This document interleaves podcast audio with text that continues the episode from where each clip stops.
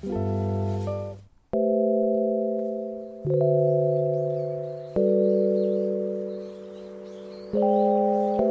大家好，这里是叉叉调频，我是大叔，哎，我是小侯。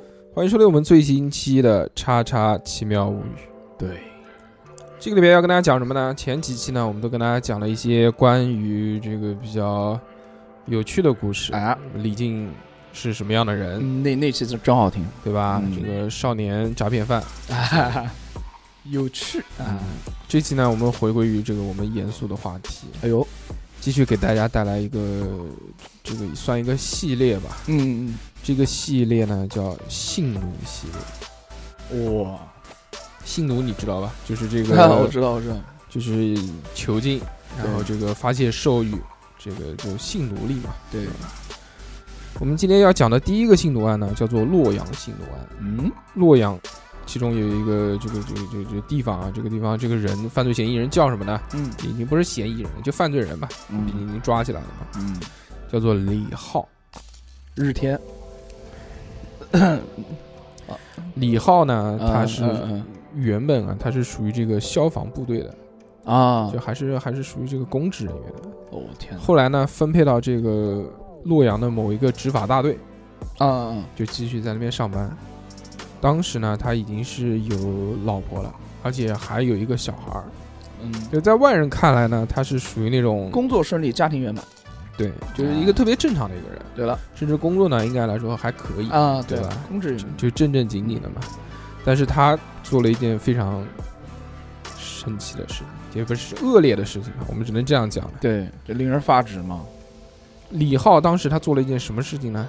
嗯他当时在这个他们家小区买了一个地下室，啊，他买地下室干嘛？买了地下就我们知道地下室不是一般在负一楼嘛，对啊，对不对？就放东西啊什么嗯的。当时的那个地下室呢，就是因为是老小区嘛，嗯所以呢，它只有就到头了，就是负一楼。之后呢，就是是你像我们现在新的小区，包括这个早几年的时候，嗯人家都知道，一般负一楼是地下室，然后负二楼一般都是车库。啊，对，停车场什么的。老的嘛，那个不流行说这个地下还有车库，所以基本上就是负一楼就到底了。啊，他买了一个这个地下室之后呢，嗯，他就开始挖，挖，他就开始挖挖挖地道。我去，他要干嘛？所以这个老哥他是通过很长很长的时间，一天挖一点，一天挖一点，《肖申克的救赎》吗？就就就他从这个首先他挖了一个树，他挖了一个树的通道，就像一个就像一个树井一样的。嗯嗯嗯，就那个树井大概有多少米呢？我跟大家形容一下啊。这个挖掘呢，就首先第一个他讲的这个挖了很长时间嘛，对不对？嗯但是你如果要挖这个东西的话，那你家里面人你肯定会很奇怪，因为时间特别长。你每天晚上一吃完饭，你去哪边了？啊，对啊，就他老婆肯定会问嘛。然后他就讲，他说这个自己找了一个这个看门的工作，就白天上班，晚上再做一个兼职。嚯，嗯嗯嗯他老婆也就信了。他的这个地道啊，就挖了有四米深，向下四米，嗯，哇，垂直嗯，垂直四米，四米深之后呢，挺深的了，嗯，再往横着挖，嚯，他要干嘛？横着挖挖到哪儿呢？横着挖又挖了四米七，嗯就是一个竖井再加一个横井。嗯，挖完四米七之后呢，他又挖了两个大的房间，他哦，就是他挖完之后又又挖深了，还是怎么说？他的这个是什么呢？就比如说啊，就就像我们这个一个横切面的一个图啊，嗯嗯嗯，就讲这怎么挖。首先第一个啊，他先是把这个他挖了个 L 型嘛，反正，啊，对对对，嗯嗯嗯，他先向下挖，挖了四米多，嗯嗯然后他不能可能垂直的，对不对？垂直容易跑出来嘛。嗯他又在横切面的时候，他又向横的地方挖，又挖了四米多，嗯，哇，四米多挖到头了之后呢，，对，他开始挖房间，整整挖了两个大房间出来。这么厉害啊！就我天啊，他的那个竖井啊，特别特别窄，就是那个通道啊，那个通道可能只有五十厘米，就是说你这个人就横切面是吗？对对就是对对对直径？直径啊，啊，所以你这个人呢，你就要爬进去，然后要想进那个房间呢，你也就竖着爬进去之后呢，你再横着向前爬，再爬个四米多，将近就五米的距离，嗯嗯，你才能进到那个房间里面。他这个挖两个房间，这工程量挺大的嘞。所以嘛，他讲嘛，他说那个叫叫什么呢？那个那个那个不嗯不不不是去看那个什么重新找了一份工作嘛。而且他底下那房子底下不是有地基嘛？他万一挖到地基怎么办？嗯，反正他当时也没想那么多，应该也没想那么多。对，就可能凑巧，好像是挖了两个大房间。我去，但他的这个地下室呢，是以他老婆的名义卖的，以他老婆的名义去嗯买的，就是用他老婆名字。啊但是他的这个房子呢，就就也不是在他家小区里面，是他在另外一个小区里面，啊，所以就跟他家不在一起。他晚上不是挖隧道嘛，白天的时候呢，他就把这些就是垃圾啊什么的这些东西呢，就装到这个这个袋子里面啊，啊啊！然后每天搞一点，每天搞一点，用那个摩托车早上的时候就运走了。我天，挖多长时间啊？这个这个牛逼啊！就很久很久嘛，就挖了很久之后呢，这个终于把它把这挖挖开了嘛。嗯挖开了之后，他就就就开始违法了。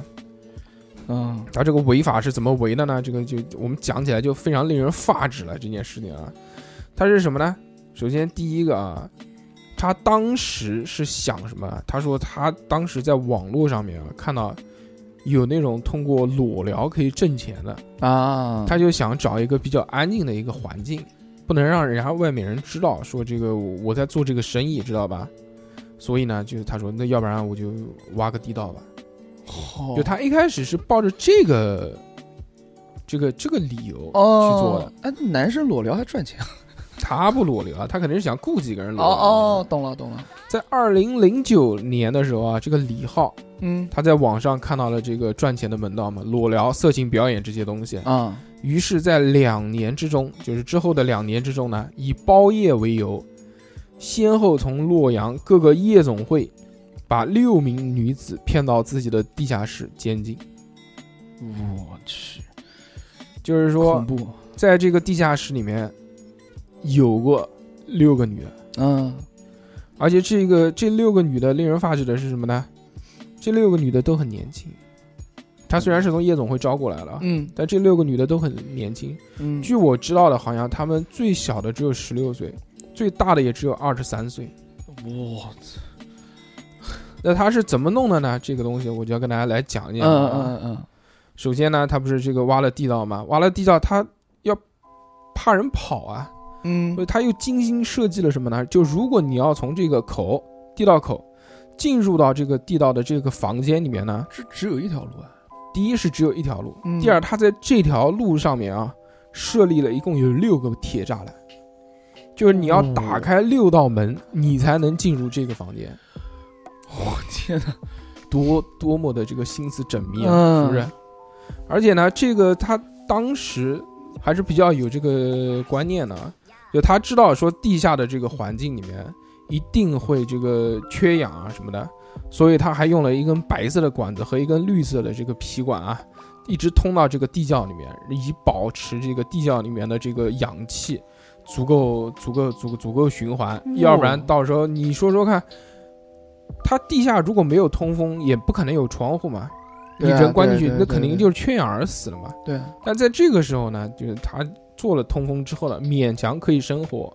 但是民警发现了这个东西，去侦查到现场去看的时候呢，那个里面依旧也是潮湿不堪。你地下室都住过吗？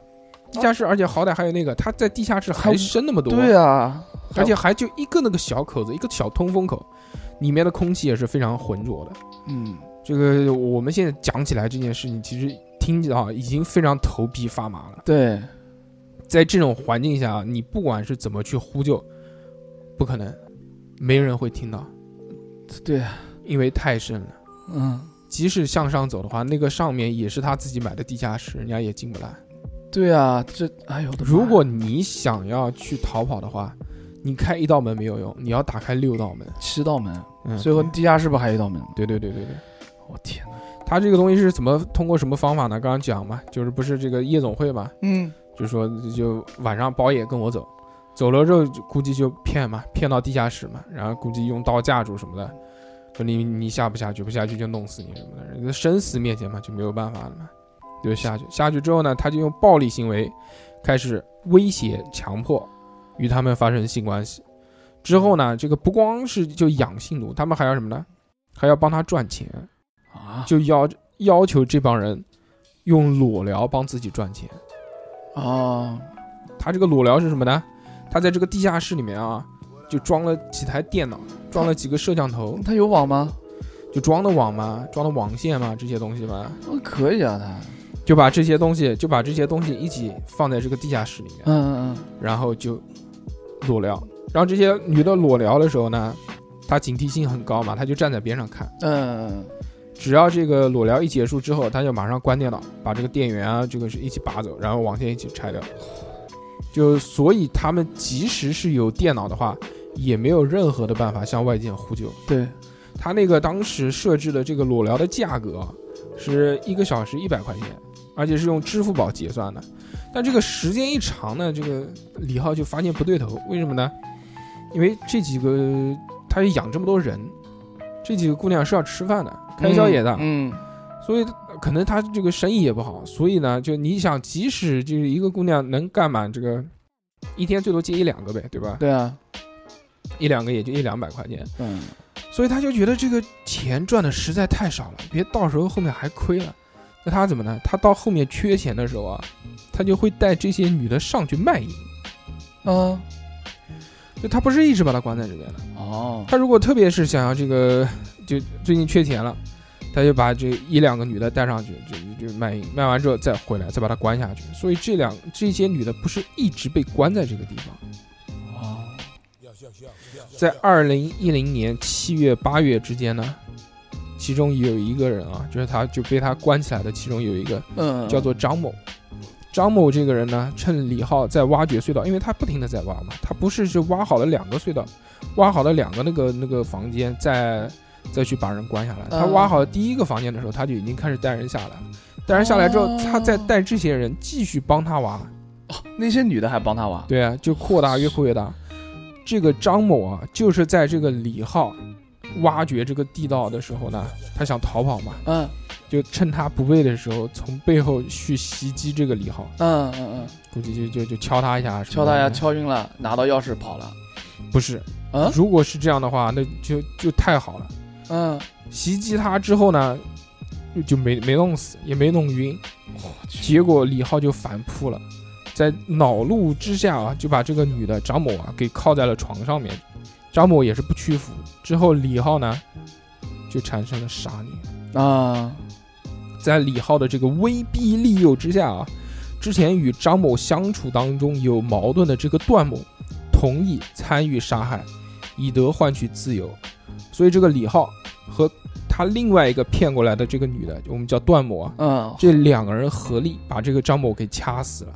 你要想想怎么怎怎么能自由呢？真的是，掐死了之后，尸体就掩埋在他们睡觉的那个床板下面，我的天，现杀现埋。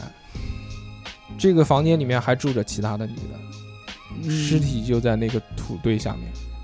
哎呦，我听头皮发麻，不想接梗了都，二零一一年五月，被告人李浩嗯，又把一个被害人姓蔡的蔡某，那个时候很小嘛，那个蔡某好像就十六岁，哇，那么，蔡某骗至到洞里面去监禁，但是发现这个蔡某有妇科病，不能进行这个淫秽表演的这个活动。啊啊啊，李浩就认为说没有这个利用价值了，放他出去也不可能，要不然就把他做掉。又做了一个，然后他就他自己不做啊，他就像这个段某之前帮他杀人的那个嘛，像段某、还有江某、张某、马某，就是其他被他关进来的这些人呢，嗯就吐露就吐露了这种想法，就是要不然我们就把他弄死啊什么的。嗯李浩就利用段某这些人啊与蔡某之间造成矛盾，然后就放纵这些女的，就跟他同为性奴的这几个女生，就放纵他们对蔡某进行殴打，哦，不光殴打，而且还禁食禁水，就不给他吃不给他喝，并且逼迫他吃屎喝尿，反正就虐待这种。就这，就这些人已经是被待宰的羔羊了，他们还去这个同样的去去去去欺负、去去虐待，甚至就其实是杀死嘛，就就这些人，唉。然后在七月底的这个某一天，那个段某和其他人就继续对这个蔡某进行殴打嘛。当天晚上就蔡某就被打死了。打死之后，为了呃就毁尸灭迹嘛，段某和这个李浩这两个人又把这个蔡某的这个尸体就糊到了另外一个房间的这个水泥水泥墙里面，啊，糊到墙，哎呦，就洞里面嘛。所以就这个时候就已经有两个人都在这个洞里面。嗯嗯嗯嗯二零一一年九月，当时因为这个手头紧，他又带那个姓马的一个这个姓奴出去这个卖淫，结果姓马的跑了，跑了之后呢，这个报警，漂亮，这个案件才破。嗯，二零一四年一月二十一号，李浩被这个河南省洛阳市就执行死刑结案。最长的这一届这个姓奴啊，嗯，被囚禁时间最长的有两年，最短的有三个月，最大的呢是二十三岁，最小的十六岁，一共骗进去六个人，死了两个人，而且这两个人还是就是不光是李浩自己一个人动手，竟然还有帮凶，嗯，七个人吧，不是最后又带了个蔡某过来吗？就一共是六个，加起来、啊，这件事情就这么完结了。这个是洛阳的事情。第二讲的是这个武汉的性奴案，嗯这个犯罪人叫曾某，这个是四十岁，武汉某个公司的工人。在二零零八年九月份的时候，这个曾某呢，在武汉某一个路段了，就是反正就正常的一个地方呢，嗯就去找这个合适的这个受害人，他就先去盯梢，就看他妈哪边有值得下手的。啊，在有一天晚上，他就用绳子把正好路过的一个我们叫李某啊，啊就直接一位女性嘛，直接勒住脖子，嗯，勒住脖子之后呢，这个反手一刀顶在他的腰间哎，就威胁他说：“这个你跟不跟我走？你不跟我走，我马上就捅死你。嗯，”这人家一看嘛，那肯定就害怕了嘛，对不对？那就那就走走就走呗，那就只能走了。走了之后带回家，也是带到地窖里面，但是他这个是自己家的地窖里面。啊，带回自己大家的地窖之内呢，就开始施暴，就强奸啊什么的这些。嗯之后呢，用铁链把这个受害人锁在地窖里面，供自己这个这个这个发泄兽欲，啊，满足自己的性欲。二零零九年七月，十八岁的一个女子罗某在路上又被这个曾某勒住了，然后就不是又啊，就是这个曾某又作案了，然后并且威胁带到地窖里面囚禁施暴。嗯，所以这个就是有两个人在里面了。这两个人被沦为这个性奴。好在有一次呢，这个罗某啊，就是被他抓住了十八岁的这个小姑娘，嗯在发现了一次，发现了一个机会，就是在电视机里面呢，他这个塞了一张求救的纸条。一年，哦。他估计给就这地窖里面可能有个电视，给他们看看什么的这些，啊，然后他就在这个电视机里面这个放了一张纸条。我估计这个这个罗某肯定是用计策呗，就是就是什么把电视弄弄坏了哦，一年之后，曾某将这个电视机送去修理的时候，哇，一年。修电视的嗯。工人发现了电视机里的这个纸条，报了警，以此才破案。一年啊，我天哪，哎，这个这个讲起来好像我们讲起来很简单啊，这个一年之后什么怎么就发现一个，对啊但，其实如果这个真的是拍成一个电影，就是惊心动魄的事情。对啊，这一年的话对人造成的影响多大呀！我的天哪，呃，以上我们讲两个是中国的，嗯最后我再嗯讲一个，这个是一个奥地利的，这个特别有名，这个也是特别禽兽的一个案件。这个案件，嗯，非常的令人发指，简直就是变态。来讲一讲这个叫奥地利性奴案，受害者呢是叫伊丽莎白，嗯侵犯她的就是囚禁她的、嗯，关她的，都是她的亲生父亲。我去，伊丽莎白第一次受到性侵犯的时候，是在她十一岁的时候。嗯她的这个爸爸叫约瑟夫啊，用非常粗暴的方式强奸了他。从十五岁开始，伊丽莎白就开始试图想要离开家里面，嗯但是一直没有成功，就一直没有逃出去。在伊丽莎白成年之后，完了，她就被囚禁了起来。哦，在一九八四年，这个很早的一个事情在一九八四年八月二十八号的时候，约瑟夫他设置了一个这个这个我们怎么讲呢？就是就设置了一个密室。嗯嗯这个这个密室呢，这个就是非常的非常的非常的复杂，做的也是，因为他本身这个约瑟夫呢，他就是一个工程师，嗯啊，他就擅长做这个东西。为什么他父亲要把他关起来呢？原来不是就是一直就是侵犯他什么的，对啊，但都是在家里面，而且他也跑不掉嘛。对，引发这一次事件的原因是什么呢？是因为他发现了约瑟夫书包里面有一封情书，这一封情书呢是就就是一个男生写给他的，哦，他就一下记住了，他就变态嘛，他说我女儿肯定就是我的嘛，怎么能妒火中烧，对对对对对。哎呦天哪，他的这个地窖，我跟大家讲一下啊，嗯就有有什么？首先，密室密室，它在外部看来啊，是嗯。是一道暗门，就就不是门的形状，就你平常看你是看不出来这边还有一个门的，啊，而且这个暗门呢是需要输入密码才可以打开的。高级啊！我天哪，这就他不是工程师嘛，所以他嗯自己设计了。进入了暗门之后，接下来是七道铁门，哦，其中第一道铁门啊，你知道有多重吗？有半吨重。嗯而且需要两次开锁才能开开。进入了这就是这这个前面七道还加一道暗门，八道暗八道这个门进入之后，嗯才能进到地窖里面。地窖的这个外面呢，有一个这个架子，架子上面呢就放了一些什么瓶瓶罐罐的这些东西啊，然后他就就伪装成就是就是就哦，架子嘛，其实就是一个门嘛。然后在这个地窖里面有什么呢？它有安全的这个，它有这个电子安全装置，还有这个啊，那么高级啊！可以通过这个钢制的滑轨开启。哇，它在这个里面是没有窗户的，然后就其他的这些东西都是一应俱全的，什么床啊、洗澡的啊、上厕所马桶啊这些东西，啊，就这些都是有的。所以这种防就这么这么严密的这种暗示啊，是没有可能逃跑的。绝对，嗯，这个伊丽莎白呢，在这个里面一关就被关了二十四年。啊，这么在这长二十四年里面，伊丽莎白一共怀孕八次，生下了七个小孩儿。这几个小孩儿呢，其中有三个被伊丽莎呃被这个约瑟夫带出了这个囚禁的这个事，嗯剩下的几个子女呢，继续和伊丽莎白被关在一起，所以就有有三个带到外面去了，有四个继续在那个房间里面。嗯这几个小孩儿，你像被关进去的那几个小孩儿，根本就不知道，就外面就从生下来就一直在这个房间里面。嗯就是其实我们那之前看过那个奥斯卡提名还是获奖的那个房间嘛，也是讲这个这个被关的这个故事嘛，嗯但是没有那么的变态嘛，因为他只有一个小孩嘛，这边你三个小孩，而且被关这么久。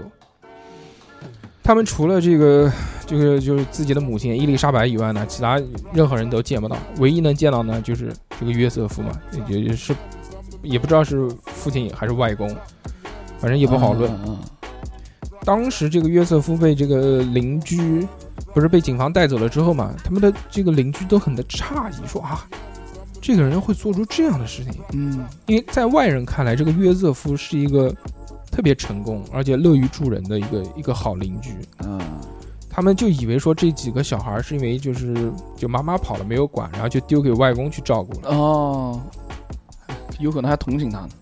之后这个嗯就案发了嘛，案发就抓起来了嘛，这件事情就爆出来了。这怎么怎么怎么被发现的？这个这个被发现呢，嗯其实还是其中有一个故事，但这个故事呢有一句较长，嗯，所以这个我们今天就不在这边赘述了、啊。好好好那今天我们主要想跟大家讨论的一个话题是什么呢？今天主要想跟大家讨论的话题呢，叫做斯德哥尔摩综合症。